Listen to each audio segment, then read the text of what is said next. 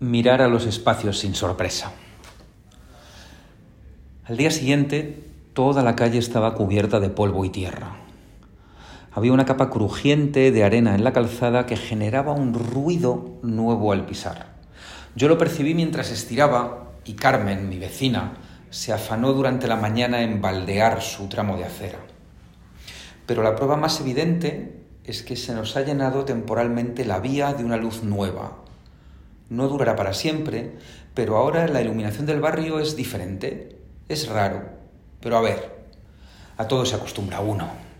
Fíjate, por ejemplo, hace dos años yo tenía barba y de un día para otro le volvió a dar la brisa a toda mi cara. Más de 25 años con la barbilla tapada y en apenas 15 minutos te deja de reconocer el Face ID del móvil.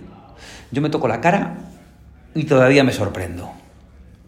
Pues lo mismo pasa cuando un edificio se derrumba. Algo que era inmutable deja de existir con cierto estruendo. Primero todo se llena de pasmo, luego, cuando se asienta el polvo, hay una luz nueva que de primeras se nos hace rara. Pero la verdad es que si miras lo que queda después de un derribo, es un desnudo incómodo. Es como hurgar en el hueco de una caries. Nadie debería de poder mirar lo que nunca se tenía que haber enseñado, porque el agujero de un derribo es mirar la ausencia, es recordar lo que no está ya. Un descampado es un tipo concreto de decorado, es un espacio sin sorpresa.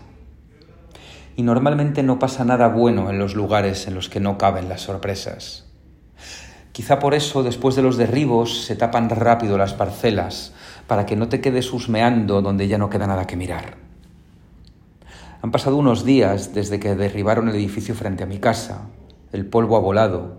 La luz de la cocina es ya una nueva rutina. Y yo miro a la calle como quien se acostumbra a un calvo. Que de primeras no puedes evitar mirar esa nueva frente infinita, pero luego ya te parece que ese colega fue siempre así de pelón. Te voy a confesar una cosa.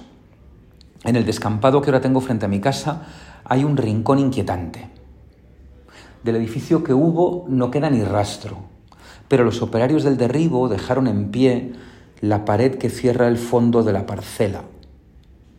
Y ahí cuelga una cortina sucia que tapa un ventanuco. Ahora, frente a mi casa, hay un descampado que tiene una ventana. Frente a mi casa hay ahora un agujero que tiene otro agujero en su fondo.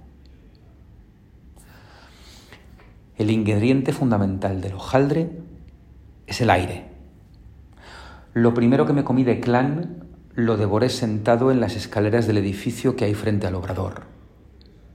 Podría haber elegido un decorado mejor, podría haber conducido hasta casa, pero decidí acortar el camino hasta la recompensa y devorar ahí mismo primero la focacha y luego el hojaldre de jamón y queso que todavía duraba tibio. Clan Obrador ha abierto en el Madrid al que normalmente no vas. Está detrás del rastro, como por acacias, y te va a tocar mover el culo hasta aquí para confirmar conmigo que el equipo de Nuño García hace magia con el aire. Porque, querida, el ingrediente fundamental del hojaldre es el aire.